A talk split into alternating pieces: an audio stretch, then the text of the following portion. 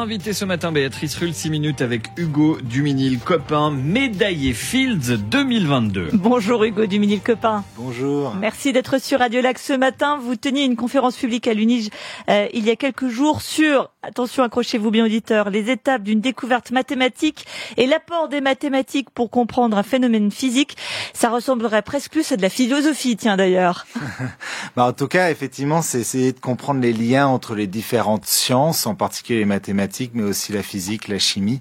Donc c'est quelque chose qu'on n'a pas forcément l'habitude de voir quand on a des souvenirs de l'école où tout était cloisonné. Faire des conférences publiques, c'est aussi euh, tenter de rendre plus intelligibles les mathématiques pour les profanes que nous, nous sommes.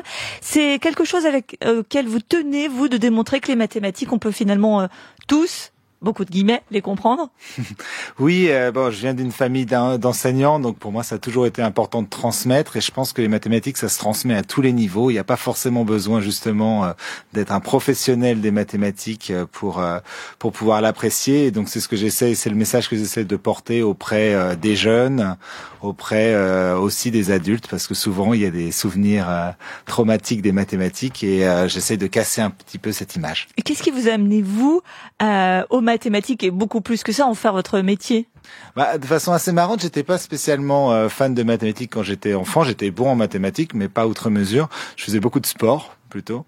Et euh, c'est en première, donc l'année juste avant la maturité, euh, j'ai le premier examen de l'année je me suis retrouvé avant avant-dernier de ma classe. Ça m'a fait une petite claque.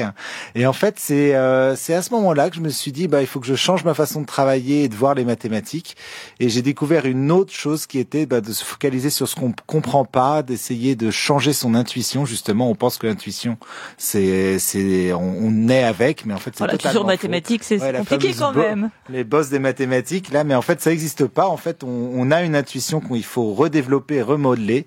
Et euh, ça, ça m'a beaucoup en fait. Et c'est à ce moment-là où je suis tombé amoureux des mathématiques. Vous diriez quoi euh, euh, aux jeunes là qui avant dernier de sa classe euh, en maths et qui dit c'est vraiment pas pour moi? Mais justement que que c'est fait pour tout le monde. En fait, la question qu'il faut se poser, c'est comment je peux changer, apprendre de mes erreurs en mathématiques. C'est vraiment un domaine. En fait, ça c'est quelque chose qu'on sait très bien faire en sport, par exemple. Tout le monde sait qu'on va pas se mettre à pouvoir jongler au foot et faire 100 jongles d'affilée du premier coup. Donc, on va essayer. Ben, c'est la même chose en mathématiques. On essaye et on va progresser. Donc, n'importe qui peut progresser et ce progrès, il est agréable. Donc, n'importe qui peut aussi prendre du plaisir en mathématiques. Les mathématiques, un sport cérébral finalement. Euh, il y a quasiment un an, vous receviez la médaille Fields peut dire pour euh, pour que les gens comprennent bien, c'est un peu le prix Nobel des, mathématiques. Qu'est-ce que ça a changé pour vous cette médaille Fields? Ça, dans, dans, mon métier en soi, dans la recherche, pas grand-chose parce que en quelque sorte la reconnaissance était déjà là. Par contre, c'est vrai que ça a donné une exposition médiatique euh, beaucoup plus importante et ça permet justement d'aller toucher des publics, euh, aller parler de mathématiques à des gens qui n'auraient pas forcément l'occasion euh, d'en parler habituellement. Et ça, c'est quelque chose qui me qui est très intéressant. Ça prend beaucoup de temps, beaucoup d'énergie, mais c'est très très euh, positif. Et quel est le, le retour que vous avez de ces échanges-là, de ces rencontres? Peut-être que les gens sont polis, je sais pas. Il est plutôt positif en général, euh, en particulier parce que les gens sont parfois surpris qu'on puisse parler d'erreurs quand on parle de mathématiques, qu'on puisse parler d'émotions, des euh, de euh, de progrès. Bah, toutes ces choses-là, c'est des choses qu'on n'associe pas forcément avec les mathématiques parce qu'on a en tête cette matière un peu austère et et, et peut-être un peu aseptisée.